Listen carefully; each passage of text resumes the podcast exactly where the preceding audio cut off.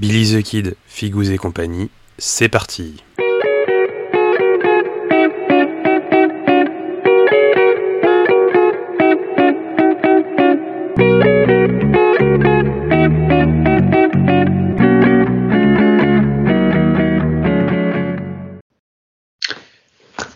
Bonjour à tous et bienvenue dans ce nouvel épisode de Billy the Kid, et compagnie. On continue les histoires du Père Liénard et donc bah bien sûr on dit bonsoir au Père Liénard.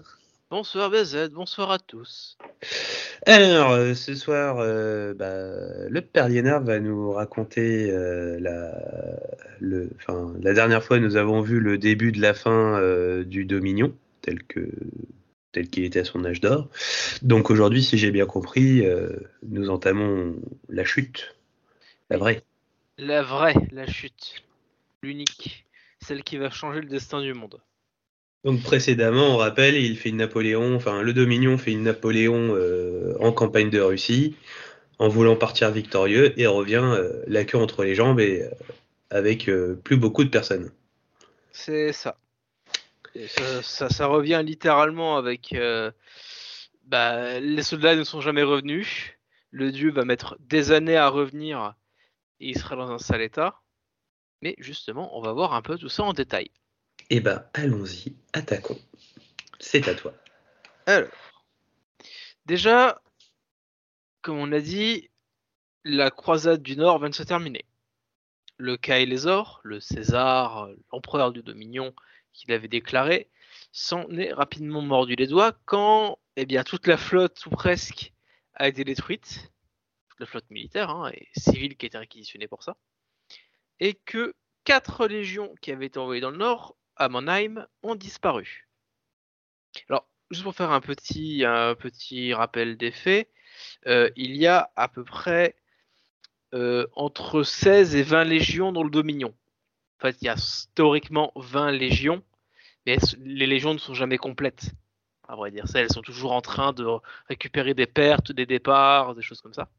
Et en plus, là, les légions avaient toutes été euh, partiellement euh, bouffées par les quatre légions envoyées en croisade, histoire que ce soit quatre légions bien complètes qui aillent se battre. Donc, bilan des courses. À la fin de la croisade de Mannheim, le Dominion avait perdu un quart de ses effectifs militaires. Rien que ça. Donc, Ce un qui est quart de- beaucoup. C'est énorme. tu t'imagines que ça, tu envoies ton armée, elle revient trois semaines plus tard, t'as un, t'as un homme sur quatre qui est mort. Voilà. Alors, on rappelle qu'aujourd'hui, euh, sur, euh, sur des campagnes, euh, dès qu'il y a un mort dans nos, dans nos forces, euh, c'est c'est une honte, quoi. Et donc là, euh, 25% de toute une puissance, euh, Pas évident. C'est pas évident. pas du tout. Alors, à vrai dire, ils n'avaient pas été idiots non plus dans le Dominion. Ils avaient envoyé des légions qui étaient dans le cœur du Dominion, les régions les plus centrales autour de Capitas, dans l'espoir que, euh, bah, même si ces légions subissaient des pertes, comme c'est dans le cœur du Dominion, là où c'est le plus contrôlé, si tu veux, bon, bah, ce sera pas trop, ce sera pas trop gênant. Hmm.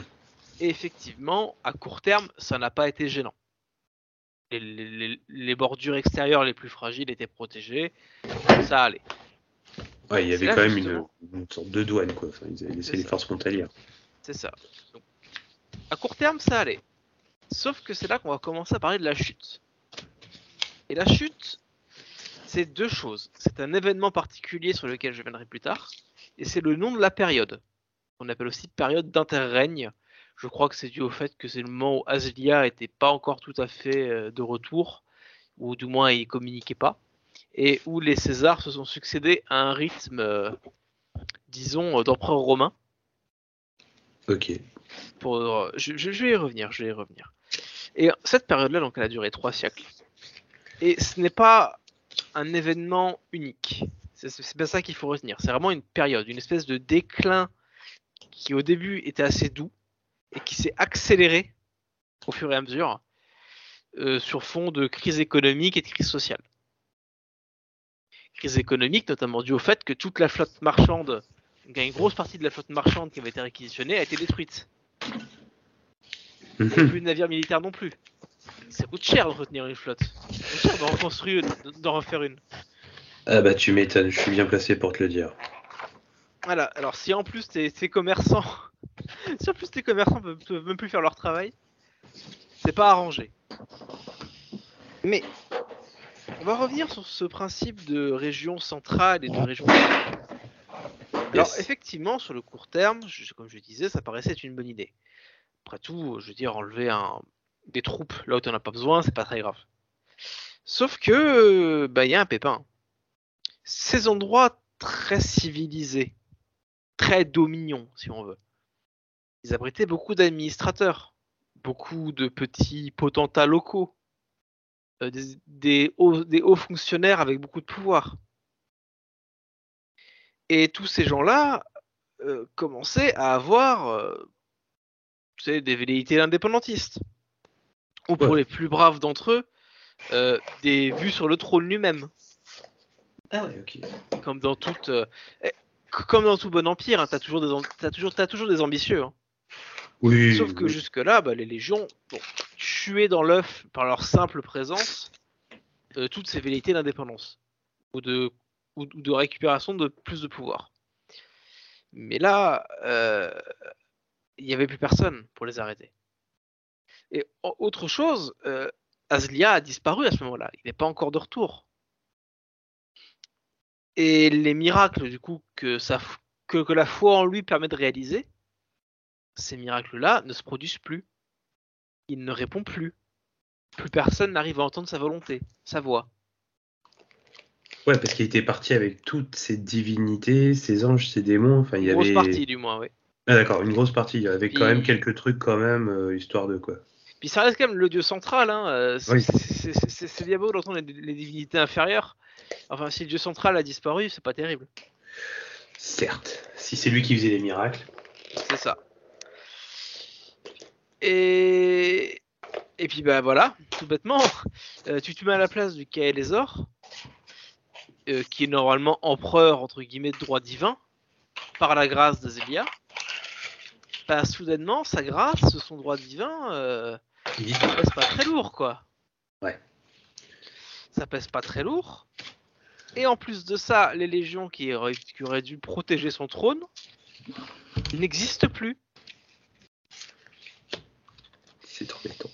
c'est très très très embêtant. Alors si effectivement les premières années c'est pas euh, c'est pas très grave, euh, très rapidement ça commence à le devenir.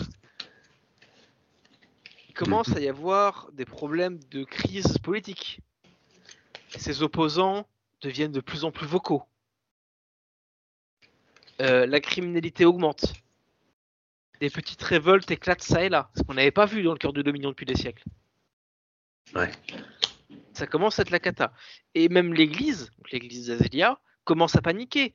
Euh, toute son aura divine, là, ses sortilèges divins, ses sorts, euh, ses miracles, euh, son dieu qui est sur un palais volant, au-dessus etc. Tout ça, ça n'existe plus. Et l'église, du coup, va faire tout ce qu'il lui reste, hein, c'est-à-dire essayer de, rediriger l'inquiétude et la peur du peuple ailleurs. Ah, rien de tel qu'une bonne petite peur de l'autre. Exactement, un bon petit bouc émissaire qui sera le troupeau, the bread en anglais. Mhm. Donc, euh, un petit aparté sur le troupeau. Donc, le troupeau, ce sont des créatures qu'on qualifierait nous de mythologiques, des faunes, des satyres, des minotaures et des centaures. Possiblement d'autres espèces, mais si c'est le cas, on n'a pas de confirmation. Qui ont été offertes quelques siècles auparavant par les spires comme gage de bonne volonté, entre guillemets. Le but étant que ce troupeau sert aux humains à faire euh, tous les travaux de force, notamment dans les champs. Les Minotaures, par exemple, sont connus pour être d'excellents agriculteurs. Oui, ça Alors- se voit avec la hache qu'ils ont. euh, Voilà, exactement. pour Très très bois. bon bûcheron aussi.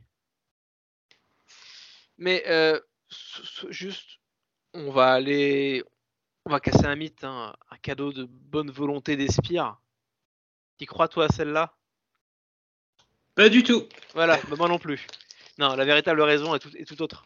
Le La véritable raison, c'était qu'ils voulaient se servir du troupeau comme d'un peuple d'esclaves parfait pour les humains. C'est-à-dire pour que euh, les leur de la- travail. C'est ça, que les humains se reposent complètement sur eux, leur, fa- leur laissent tous les travaux pénibles, euh, enfin, que, tout- que tous les métiers du primaire soient laissés au troupeau, littéralement. Et comme ça, si un jour le Dominion commençait à devenir un peu trop menaçant, eh bien, il ne resterait plus qu'à, disons, envoyer une petite maladie de derrière les fagots qui décimerait le troupeau, dont ils avaient le code génétique, et l'économie humaine s'effondrerait. Et Voilà. tu bouffes un pangolin, quoi. C'est ça, tout à fait ça. Et du coup, en cas de menace de Dominion, il pourrait faire d'une pierre deux coups. Sauf que voilà que, euh, poussé par l'Église, le peuple du Dominion commence à massacrer le troupeau. Parce que l'Église accuse le troupeau de tous les maux, euh, d'avoir contrarié la divinité Azélia, euh, d'apporter le mauvais œil, d'être des cadeaux empoisonnés. Et, là, dans les tours, dans les spires, les exilés, mais ils, se tiennent la tête. Ils se font Oh non, ils ont compris notre plan. Oh là là, notre stratégie. Tous ces efforts pour rien. On est perdu. Il y a une taupe. Il y a une taupe, exactement. Non, en fait, non, pas du tout. C'est pure coïncidence. Les humains sont juste trop cons. Bon, toujours est-il que euh, le troupeau commence à se faire massacrer de plus en plus, avec une sacrée chute de, de démographie, et que pour les remplacer, le Dominion a de plus en plus recours à quelque chose qui n'existait quasiment pas avant, l'esclavage. Esclavage de masse. Ah oui, euh, juste, c'est vrai que je n'en ai pas parlé, mais t'attends pas à ce que le, le troupeau résiste. Ils ont été programmés pour ne pas résister aux humains, grosso modo. Ah, Donc les, les actes de rébellion, tout ça, il y en a, il y en a eu quelques-uns, mais globalement, la plupart des, des- des membres du troupeau sont morts sans, sans même avoir compris qu'est-ce qu'on leur reprochait en fait. c'est un génocide. C'est ça, c'est un génocide. Bravo, bravo. Félicitations. Donc, on retourne aux esclaves. Retournons. Retournons aux esclaves. Bah, les esclaves, euh, bah, ils se rebellent en permanence. Parce que le Dominion n'a pas dans sa culture d'avoir des esclaves. Ils n'ont pas de structure pour les gérer, ou pas à ce point-là. Ils n'ont pas de, philosophie, de mentalité, de, politique, au sens très large, pour la gestion de masses d'esclaves importantes. Donc ça se passe extrêmement mal et les esclaves se rebellent. Et plus les esclaves se rebellent, plus euh, le Kael'Ezor commence à paniquer et à euh, ordonner euh, des massacres un peu arbitraires. Plus l'Église panique et désigne le troupeau comme adversaire, plus les humains massacrent le troupeau, donc on le remplace par des esclaves, etc., etc., etc. En fait, c'est un cycle qui se renforce en permanence, un cercle vicieux. Et à la fin, le Kael'Ezor commence à se dire que les révoltes se rapprochent très très très dangereusement de son palais, et il n'a plus vraiment de solution pour les arrêter. Alors il a appelé les légions qui étaient aux confins de l'Empire. Les, légions les plus lointaines qui protégeaient les frontières. Et certaines ont répondu, mais d'autres, comme la 12e par exemple, qui était une légion euh, quasiment oubliée, qui tenait le coin nord-ouest des frontières du Dominion, des marches, à, peu près la zone où actuellement il y a les Wadrun. Mhm. Et euh, ils, sont, avaient été à moitié exilés parce qu'ils étaient connus pour être des adorateurs du dieu Cléon, bien au-delà de son aspect du guerrier du panthéon d'Azelia. D'accord. Et ces gars-là ont refusé catégoriquement de, euh, de répondre. Ils ont dit non, on reste à notre place. Ok. En punition, l'empereur leur a envoyé deux légions sur la tête. Il me semble que c'était la quatrième et la quatorzième. En gros, pour les punir et les détruire pour, euh, pour trahison, quoi, pour insubordination. D'accord. Bah, grande victoire. hein. Une des deux légions envoyées pour les détruire les a rejoints. Et la deuxième a été prise en sandwich et annihilée. Oh, les cons. Eh, il leur en fait une heureuse dans, ca- dans 30 cas. Ok. C'est ça.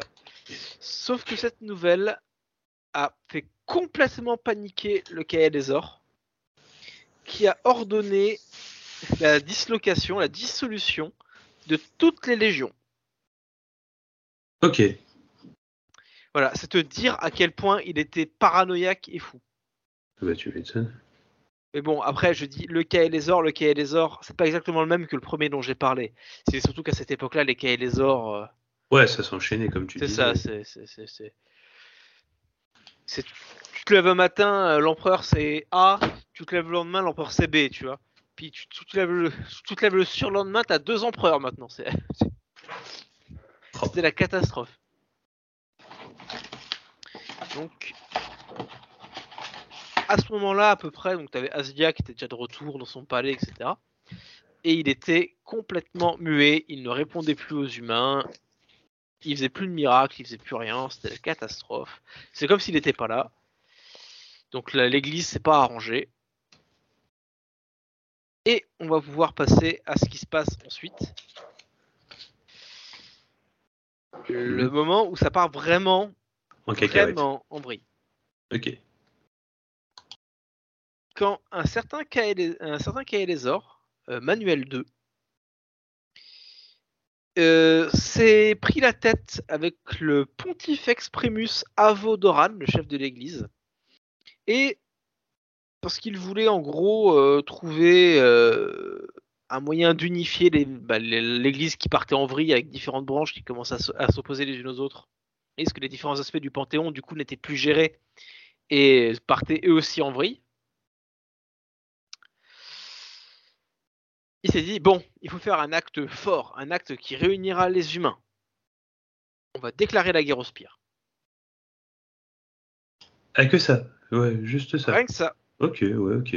D'accord. Alors, petite anecdote aussi, à cette époque-là, dans le Dominion, les exilés, il y en avait. C'était très rare, la plupart des exilés ne vivent que dans les spires. Mhm. Mais il y avait quand même quelques exilés, euh, ça et là, qui se promenaient, qui faisaient du marchandage, euh, qui espionnaient aussi parfois. Il y avait aussi des, en- des enclaves des tisseurs qui s'étaient Ouais. installés. Et ouais. Et bah, euh, les humains ont commencé à s'en prendre à eux. Et, et à les lyncher. Une catastrophe. Ça s'appelle le karma, je pense. Donc, qu'est-ce qu'ont fait les spires? Bah, ils ont euh, lâché leurs monstres sur le Dominion. Qu'est-ce qu'ont fait les tisseurs?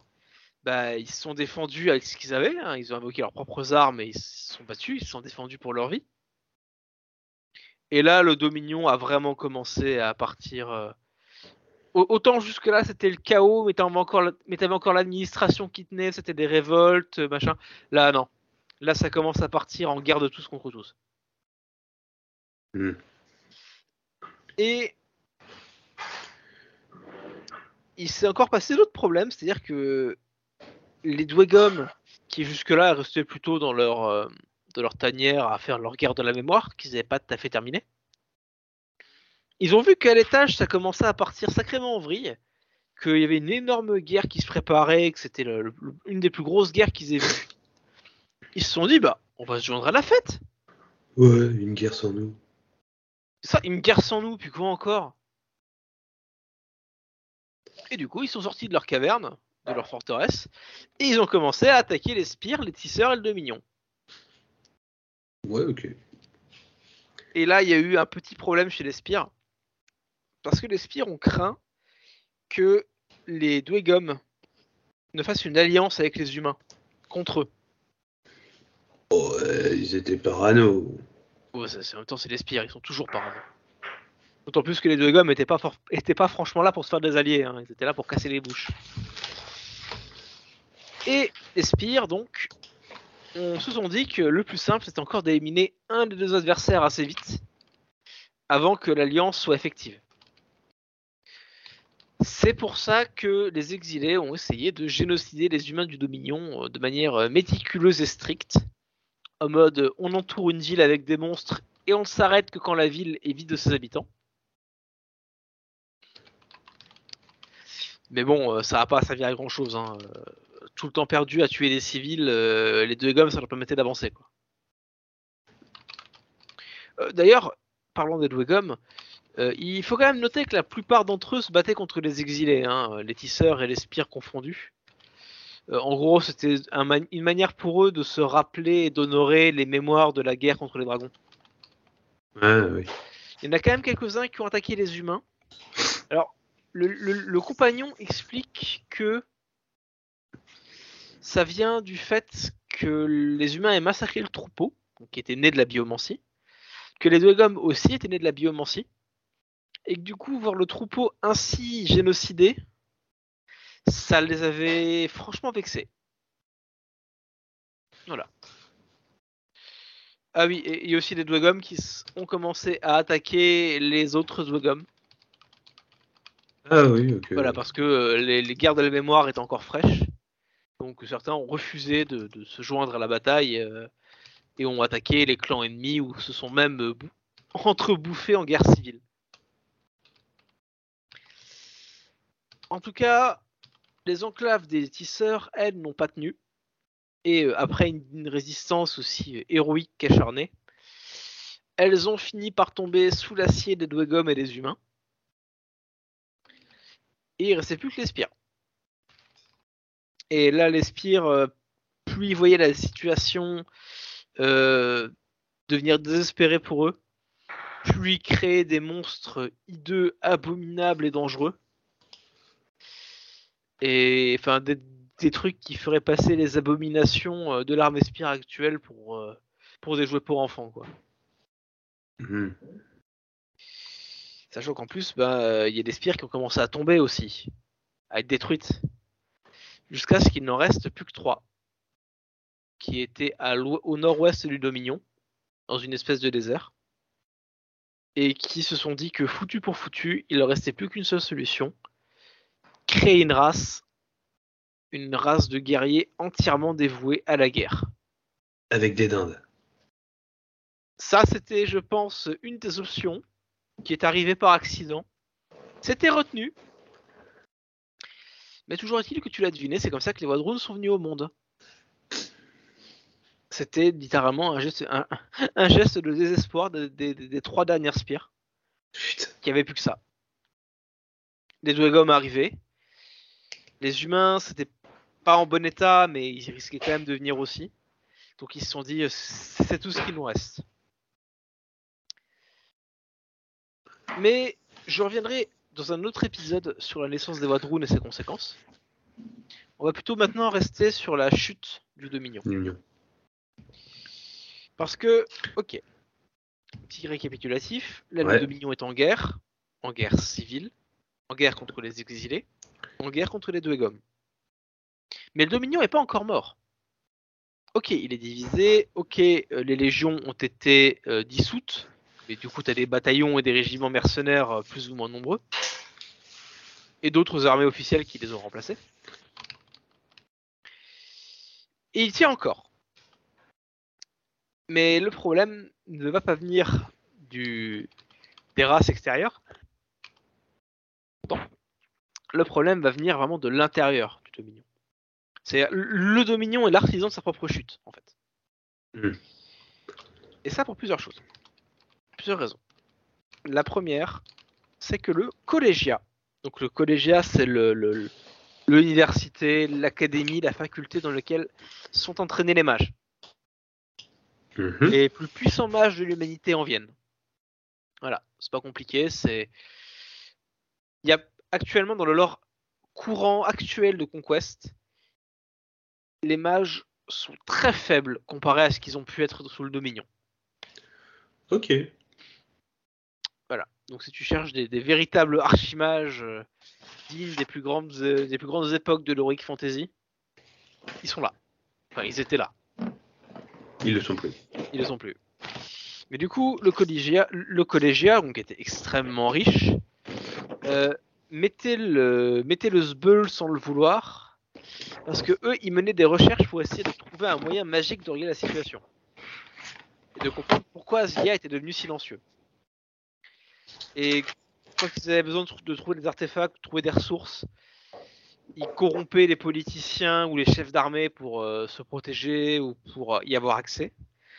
S'il fallait euh, prendre de l'argent sur l'effort de guerre pour servir leurs propres ambitions, ils le faisaient. Bref, ils, ils servaient leur propre cause et pas celle des humains. Encore que eux-mêmes t'auraient dit qu'ils servaient des intérêts supérieurs de l'humanité. Oui, toujours. Toujours. Et, et- et d'ailleurs, je pense même que certains d'entre eux en étaient convaincus hein, de, de bien faire et que ce qu'ils étaient un- était un sacrifice, un sacrifice nécessaire. Mais t'en as toujours des fanatiques. Mais bon, toujours est-il que ils ont réussi à arriver à une conclusion à propos d'Azelia. Il avait perdu la raison, ni Ah. plus ni moins. Il était devenu fou. Alors, pourquoi est-ce qu'il était devenu fou? Le collégiat a essayé de deviner, mais en définitive, il n'y a pas de réponse euh, objective il y a plusieurs théories qui se chevauchent. Une théorie, ça peut être que déjà le pouvoir corrompt Mhm. et donc le pouvoir absolu corrompt absolument. Après tout, il était le dieu suprême.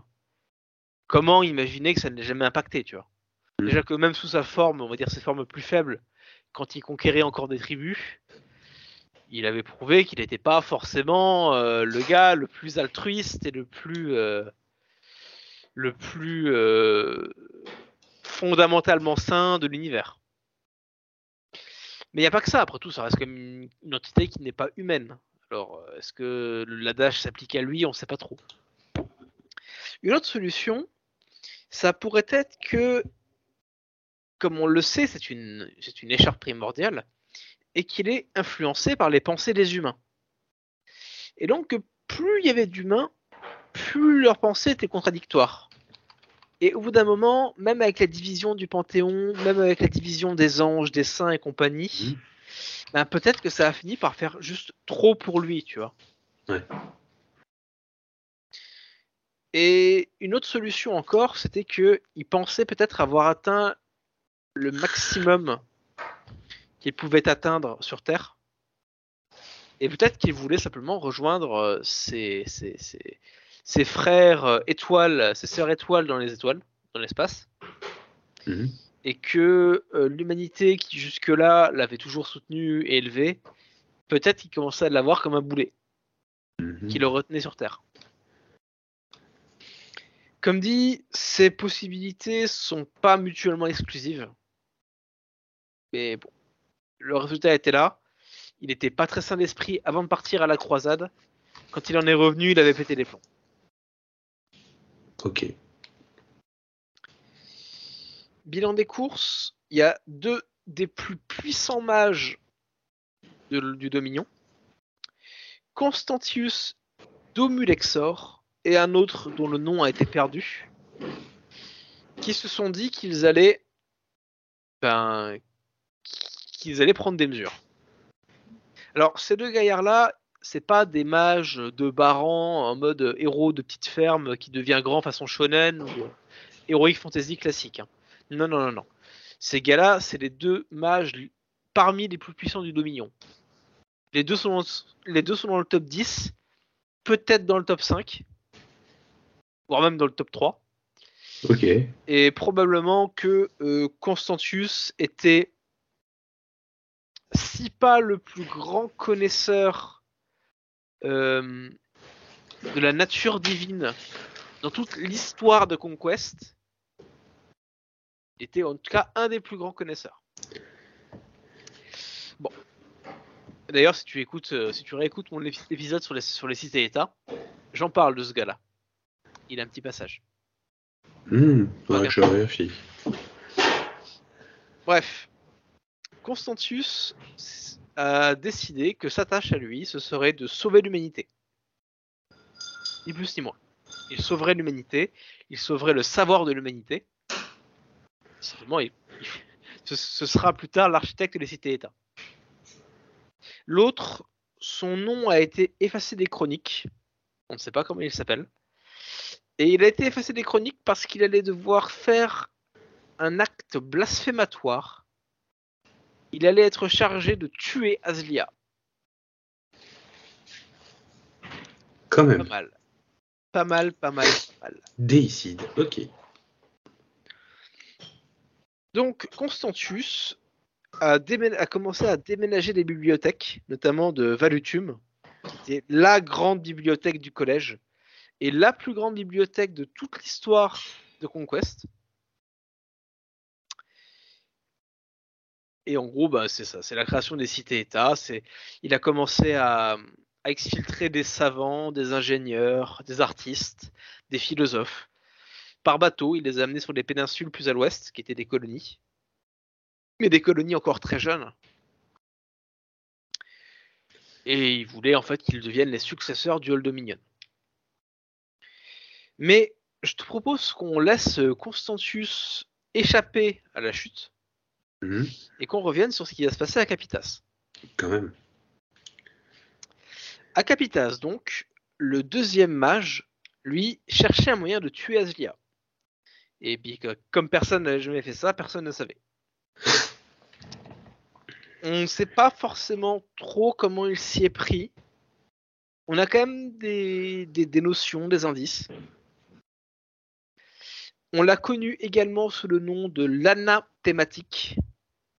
Anathème, donc Anna pour anathème, j'imagine. Et thématique pour le type de magie. Toujours est-il que il a rassemblé autour de lui les plus grands mages du collégiat. Euh, certains des individus les plus puissants du monde. Et très grossièrement, il a récupéré du pouvoir d'équilibre de la planète elle-même. Il l'a fait contrôler par les mages. Et il a lancé ce pouvoir vers le cœur d'Azilia qui est encore sur son palais. Ok. Tranquille. Ils étaient une centaine à essayer. Tous les plus grands mages de ce monde-là, de ce- cette, cette terre-là, réunis. Et. Et ben, ça a pratiquement marché. Ils ont, réussi, ils ont pas réussi à tuer Azilia. Pas de chance. Ouais. Mais ils ont réussi à le faire tomber. Mhm. Azilia est tombée de son palais. Le fameux événement de la chute. C'est ça. Ok. C'est une chute, euh, c'est pas métaphorique, c'est Ah non, c'est pas métaphorique. C'est une chute. Azilia est tombée du paradis dans lequel il vivait sur Terre.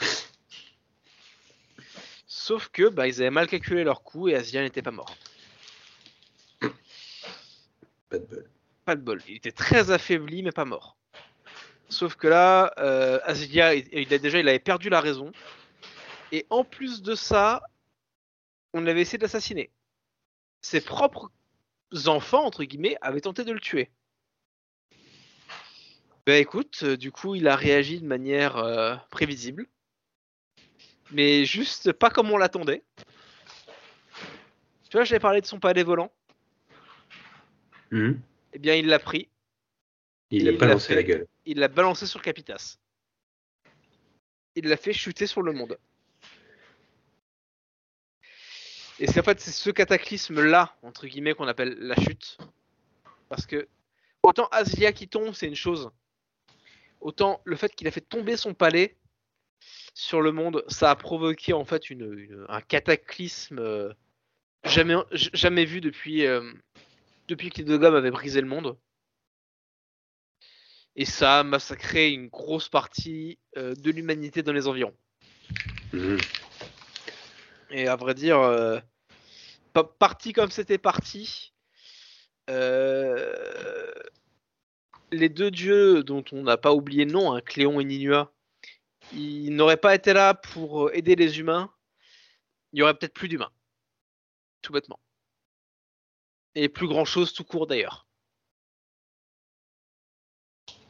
Mhm. Maintenant, ça fait beaucoup à digérer. Mais on va juste finir en parlant de comment l'humanité a survécu. Oui, comment? Alors, pour ça, tu sais, tout à l'heure, je parlais d'une légion qui était à demi exilée, qui vénérait Cléon, hein, tout ça. La douzième légion. Hmm? La légion nommée Pertinax aussi. C'était son petit nom. Eh bien, cette légion-là, donc, était à moitié exilée. Ils étaient dans le niveau du désert où sont actuellement les Wadroun. Ils veillaient sur les bordures de le- du Dominion en combattant les monstres que les spires euh, lâchaient parfois. Parfois par accident, parfois pas. Ainsi que les tribus qui étaient plus à l'ouest, là où se trouvent les actuels sans royaume, et qui n'étaient pas encore absorbées par le Dominion. Parmi ces tribus, d'ailleurs, il y en a une dont on retiendra le nom, qui s'appelle les Keltoni, qui sont grosso modo des Celtes, et qui auront une importance euh, par la suite. Mais donc, cette légion-là protège les bordures du Dominion, et Cléon les guide, euh, les aide en secret, ou pas en secret d'ailleurs, et ils tiennent euh, dans leur grande forteresse nommée la Barricade, qui se situe sur les montagnes Clostrines. Vous pouvez d'ailleurs, euh, il me semble, voir cette barricade si vous regardez le trailer des Wadroun sur YouTube. Hmm.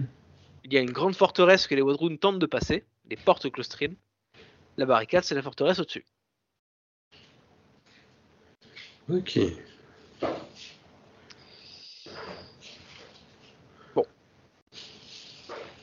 Puis ils sont là, et quand ça commence à chauffer dans le Dominion, ils restent à leur place. Les exilés tentent bien de s'en débarrasser, bon, dans leur guerre contre le Dominion, une fois que le Dominion leur a déclaré la guerre. C'est sans grand succès. Et globalement, les tribus humaines qui vivent plus à l'ouest, bon, la Légion, euh, ils sont quand même plutôt habitués. hein. Alors, les- ils, ils ont des tactiques anti-raid, contre-insurrection, ce genre de choses. Ils tiennent le coup.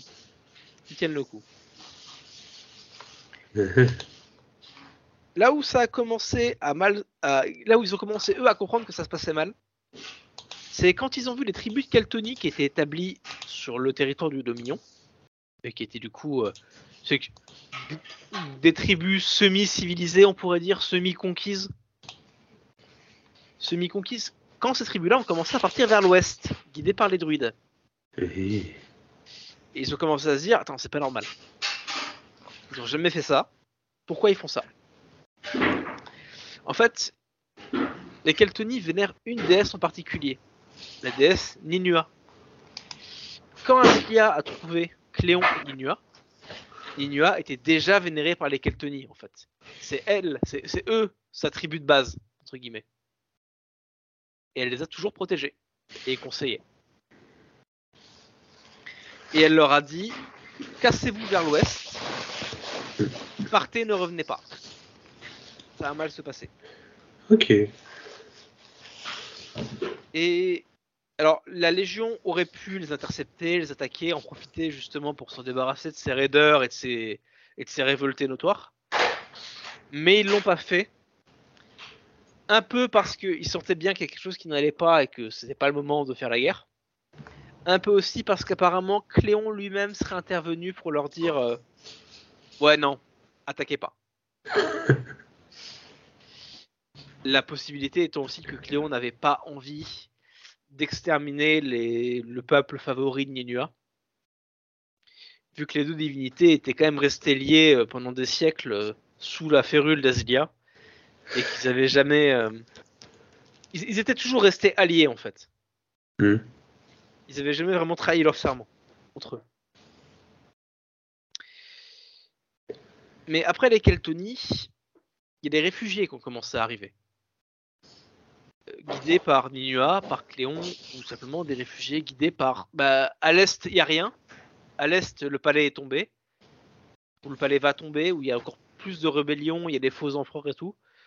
Et il reste plus qu'à partir au nord-ouest. La seule sortie connue. Hmm. Et la Légion s'est mis en fait en objectif de protéger les réfugiés.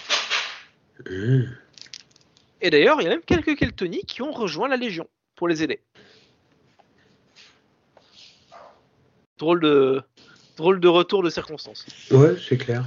Bon, après, c'est, c'est, c'était quand même très minoritaire. Hein. C'était majoritairement les Keltoni et la Légion se sont juste tenus éloignés l'un de l'autre dans une espèce de paix séparée euh, un peu malaisante. Mais bon, euh, il faut ce qu'il faut aussi. Quoi.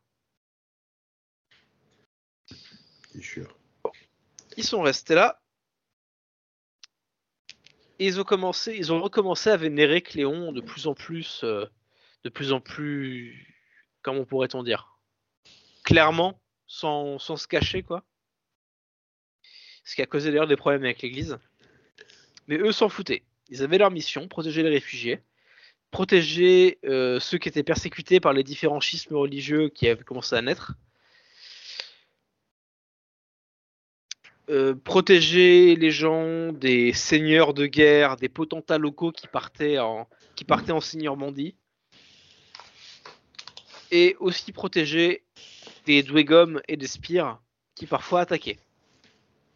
Bon, quand même pour les Dwegom, soyons pas mauvaise langue, les Dwegom on n'avait rien à faire des réfugiés. Hein. Les, les ils sont là pour la guerre. attaquer les femmes et les enfants, ça les intéresse pas beaucoup. Il n'y a pas d'honneur à gagner là-dedans. Ouais, c'est ça. Bon. Le c'est là qu'on arrive au moment où le Kael'Ezor euh, les rappelle au centre du Dominion pour euh, défendre, le, défendre la capitale, et qu'il refuse. C'est là aussi qu'il envoie deux légions, la quatrième et la... Ah, la quatrième et la dix-septième. C'était pas la quatorzième, pas de chance. Pour donc ramener euh, la douzième légion dans le droit chemin. Et c'est là que bah, la légion numéro 4, Auréa, va rejoindre la douzième et que ensemble ils vont détruire la, 17e. C'est euh, le fameux retournement de situation dont j'avais parlé. Bon, apparemment la raison, hein, entre autres, c'était que euh, visiblement la quatrième légion, euh, l'autorité du Quai des Ors, ils y croyaient plus trop. Et ils se sont dit que ce serait peut-être mieux de protéger les réfugiés qui pouvaient encore l'être que juste de condamner tous ces gens-là à la mort pour un résultat, très, incertain. Le tout pour l'autorité d'un mec qui était pas beaucoup plus qu'un usurpateur, tu vois. Hmm. Les 17e, eux, sont restés, euh, sont restés fidèles et ils l'ont payé de leur vie. Ah, c'est bien ça, l'honneur. Et pour la première fois, donc après il y, a, quand même eu beaucoup de pertes dans les deux camps, la, 17e, Légion était quand même très puissante. Et Cléon, pour la première fois de l'histoire euh, de l'histoire écrite, a accordé sa bénédiction pleine et entière aux survivants de la bataille. Bien sûr, c'est survivants à lui, hein, évidemment, pas, ceux d'adversaires. Hmm. Et ça aurait peut-être quelque chose à faire dans la création des ordres de chevalerie des 100 royaumes et dans le fait qu'ils sont si puissants. Et je dis ça, je dis rien. Mmh. Source avérée ou pas? Euh, Source très très très probable. D'accord. Disons qu'il y a assez peu de chances qu'il y ait une autre solution, à vrai dire. Mais bon, on n'est pas à l'abri d'un plot Tout à fait.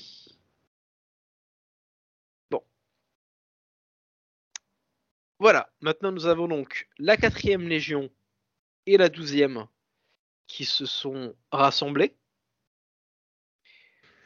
Je passe le détail, mais en gros, ils vont se renommer la dernière légion. The Last Legion, en anglais. Et grosso modo, les,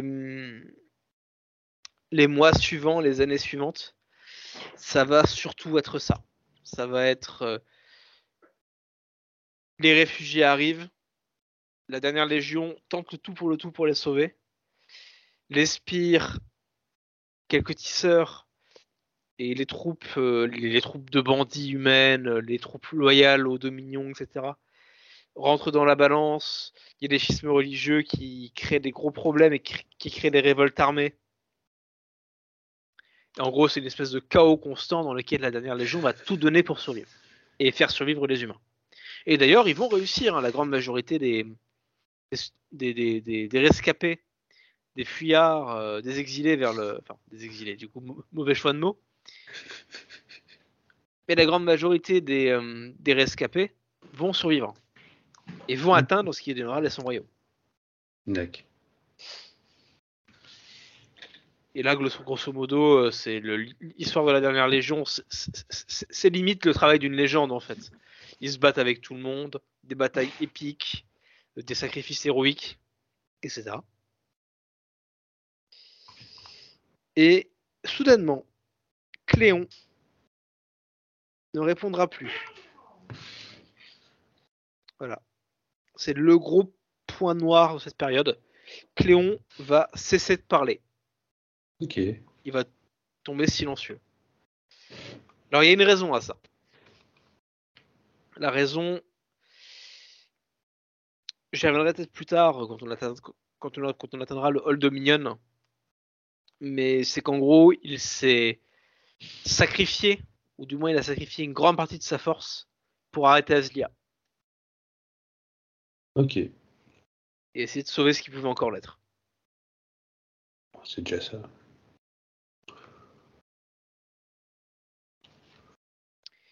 c'est là qu'on va commencer à parler maintenant du long hiver. Donc en fait, c'est après qu'Aslia ait fait tomber son palais. Là, on est euh, quel- quelques mois plus tard, quelques années plus tard. Ça a provoqué littéralement l'équivalent d'une éruption volcanique gigantesque qui va entraîner un hiver, euh, un hiver de plusieurs années. Là, pour le coup, la dernière légion, euh, bah, elle a beau être euh, faite de militaires extrêmement puissantes, euh, elle y peut pas grand chose. Hmm. Elle y peut pas grand chose. Et elle va juste essayer de protéger la barricade contre les des armées non plus de réfugiés mais de bandits. Des cannibales qui vont commencer à se montrer. En fait, c'est Des cannibales des cannibales. Bah, tous, les, tous les désespérés qui n'ont pas su s'éch- qui n'ont pas su s'écha- s'échapper à temps du Dominion en fait, qui ont perdu la raison. Ok. C'est des trucs absolument monstrueux. Enfin, le, le- le- là, enfin, c'est vrai que du coup, le, le- le récit est un peu chaotique parce qu'il n'y a pas de, de chronologie précise des événements, à part euh, des trucs comme la chute du palais, euh, la formation de la dernière légion, etc. Mais là, après, en- entre la chute du palais et l'établissement des 100 royaumes, c'est même pas l'anarchie, c'est l'anomie totale. C'est Ouais. il y a une espèce d'hiver permanent euh, cendreux qui s'est abattu sur le Dominion. Les gens meurent de faim. Les exilés se sont euh, recroquevillés dans leur tour et créé des abominations de pire en pire dans un espoir désespéré pour survivre. Les Dwegum sont partis vers l'est, vers le Dominion, et n'en sont jamais revenus. Les Dwegum. Hmm. Les tisseurs avaient, euh, avaient relâché leurs propres armes. Et ben, quand les tisseurs sont morts, leurs armes sont parties en roue libre. Enfin, tu sais, c'est C'est le gros bordel. c'est- une catastrophe. Une catastrophe. Et à la fin, bah, il y avait quasiment plus de réfugiés qui passaient la porte. Ok. Et au bout d'un moment, bah, la dernière légion a commencé à se dire que bah, euh, plus personne ne passerait. quoi. Il n'y aurait plus rien, plus personne. Et c'est à ce moment-là que une longue colonne de réfugiés s'est pointée. Un miracle. D'accord.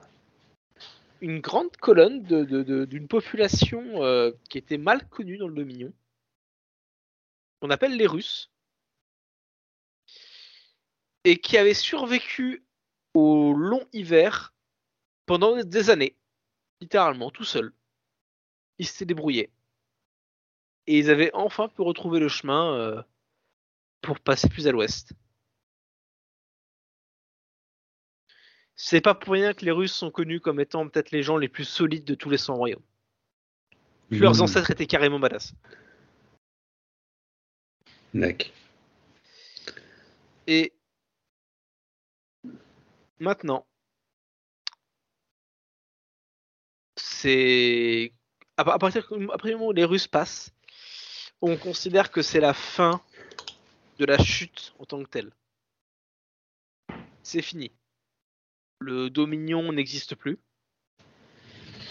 Euh, il reste plus qu'une espèce d'amas chaotique de quelques survivants, euh, moitié bandits, moitié, cannibales, de fous furieux, de psychopathes en liberté, de quelques tribus et groupes, euh, groupes armés euh, faméliques euh, qui se disputent les, qui se disputent les, dernières ressources. On considère que le hall de, que le, que le hall Dominion, le Dominion, est mort.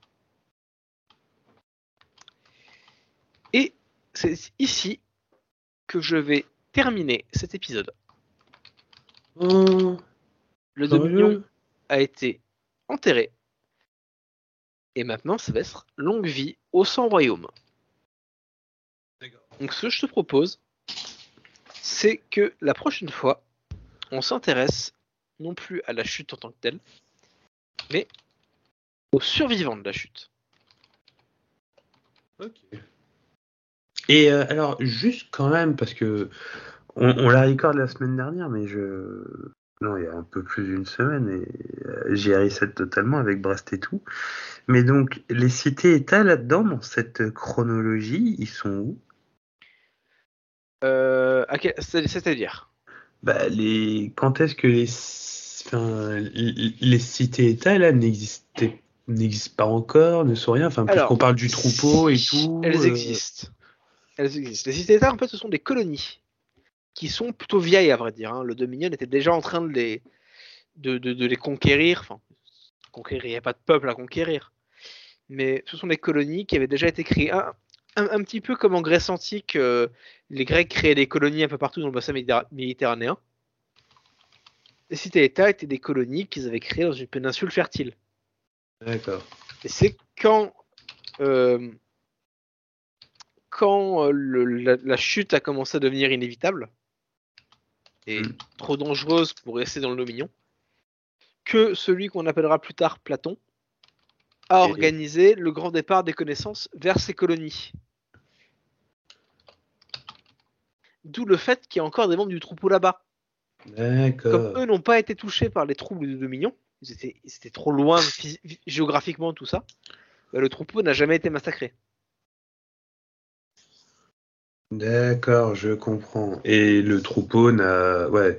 Et par contre, ce troupeau, il est toujours euh, sous, sous lavage de cerveau-spire. Ben, pff, maintenant c'est plus discutable. Ok. C'est plus discutable. Ce qui est probable, c'est que le- le- le- les nouvelles de ce génocide et de la chute aient été un tel, un tel choc pour tout le monde qu'en gros ça a fini par même même le lavage de cerveau pouvait pas tenir ça en fait. D'accord. Bah, Il y, a- il y a toujours des pogroms de troupeaux hein, chez, chez les cités-États. hein.